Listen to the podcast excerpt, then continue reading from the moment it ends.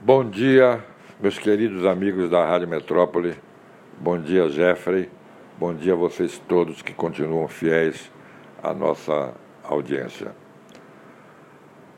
Bahia e Guarani jogaram na década de 49 no Campinho da Graça à noite e o Bahia aplicou uma sonora goleada ao Guarani, vencendo por 9 a 0.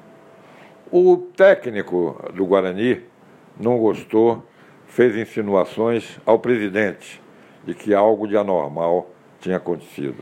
O presidente, mais calmo, mais ponderado, disse: fique tranquilo que eu vou convocar uma reunião da imprensa. E no dia seguinte, bem cedo, chamou todo mundo: Nelton França, Genésio Ramos, José Ataíde, Souza Durão, Antônio Sampaio, para que fôssemos aos seus escritórios na Rua do Gasômetro, na calçada, porque ele queria dar a sua explicação para a goleada. E começou de uma forma interessante. Resultado normal. Primeiro gol do Guarani, primeiro gol do Bahia, impedimento completo.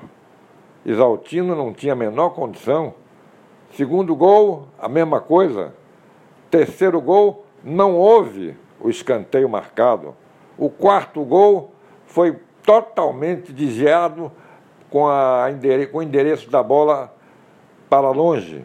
E aí ele foi diminuindo, diminuindo, diminuindo, e no fim ele saiu-se com essa.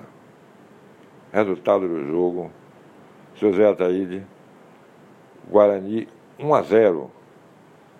Tantas foram as oportunidades perdidas pelo Guarani e tantos foram os impedimentos e as más marcações feitas contra a equipe alvinegra. E aí me disse: narre o jogo com a vitória do Guarani, porque o Guarani mereceu. Eu, atenção, Ataca o Guarani pela ponta esquerda, bola com Camerino. Camerino lança para Mundinho. Mundinho retrocede aberto no meio do campo. Berto para Bolívar na entrada na área. Bolívar prepara o tiro, vai executar recebe falta perigosa.